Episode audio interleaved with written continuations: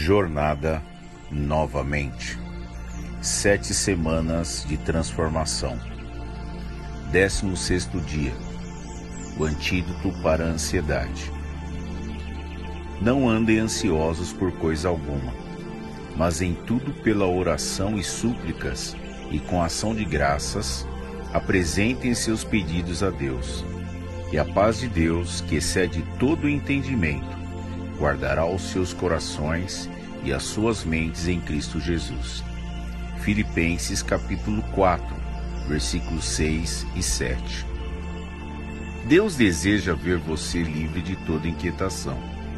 Deus quer que você viva sem medo. Ele quer que você sinta a sua paz em todos os momentos e em todas as situações. Segundo Tessalonicenses, capítulo 3, versículo 16. Deus sabe que o medo e a ansiedade nos impedem de viver os seus propósitos para as nossas vidas.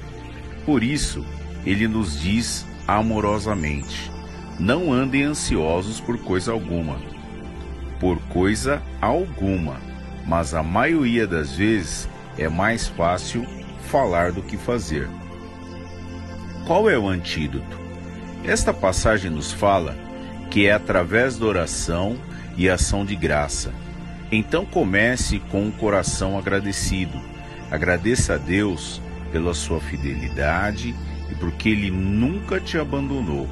Agradeça-o pelo seu amor que não muda e pelo seu perdão e sua graça. Agradeça porque Ele já sabe o que vai acontecer. Depois diga a Deus o que te preocupa.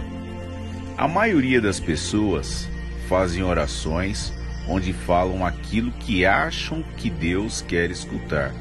Mas Deus diz que devemos orar sobre tudo, sem deixar nada guardado, entregando tudo a Ele.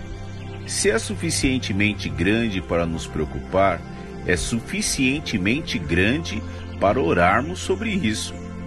Como resultado de apresentarmos fielmente os nossos pedidos a Deus, com agradecimento e depositarmos a nossa confiança nele, vamos experimentar a paz de Deus que excede todo entendimento. A paz de Deus é tão poderosa que a Bíblia diz que guardará os nossos corações e as nossas mentes da ansiedade desse mundo. Quando você entrega suas preocupações a Deus, a ansiedade pelo futuro, a culpa do passado, as feridas e as lutas, Deus te dará de volta a sua paz, que é mais poderosa que qualquer ansiedade ou problema.